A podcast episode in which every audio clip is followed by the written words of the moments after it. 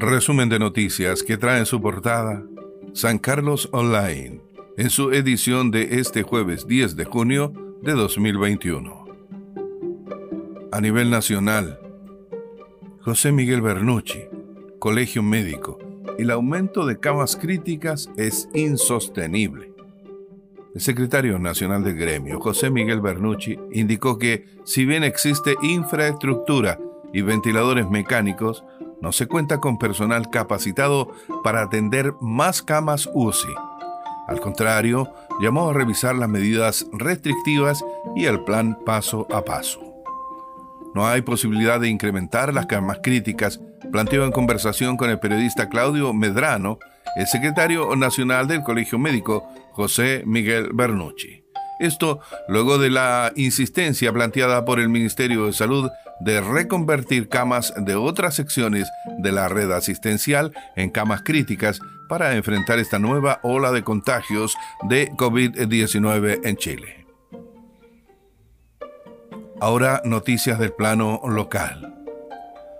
Paula Narváez en San Carlos. La precandidata presidencial socialista, Paula Narváez, llega esta mañana de día jueves a San Carlos en un recorrido que busca concitar el apoyo para el candidato a gobernador de su sector. Proveniente de Santiago, la parlamentaria estará en Ñuble durante gran parte del día, comenzando a las 10 horas en San Carlos con un desayuno con dirigentes en Panino, frente a la plaza. Siempre en el plano local.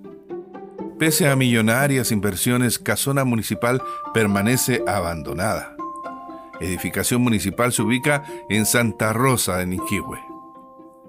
Autoridades municipales contataron el abandono en el que se encuentra la casona de Santa Rosa, donde la anterior administración invirtió en forma directa millonarios recursos sin que hubiese un proyecto que hiciera necesaria la inversión y la respaldara.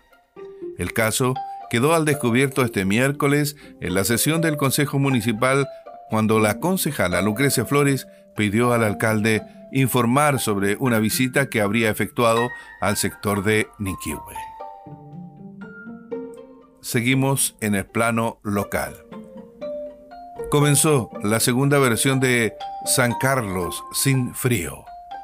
La noche de este miércoles se inició la segunda versión de la campaña solidaria San Carlos sin frío, liderada por Rubén Méndez y la corporación San Carlos Somos Todos.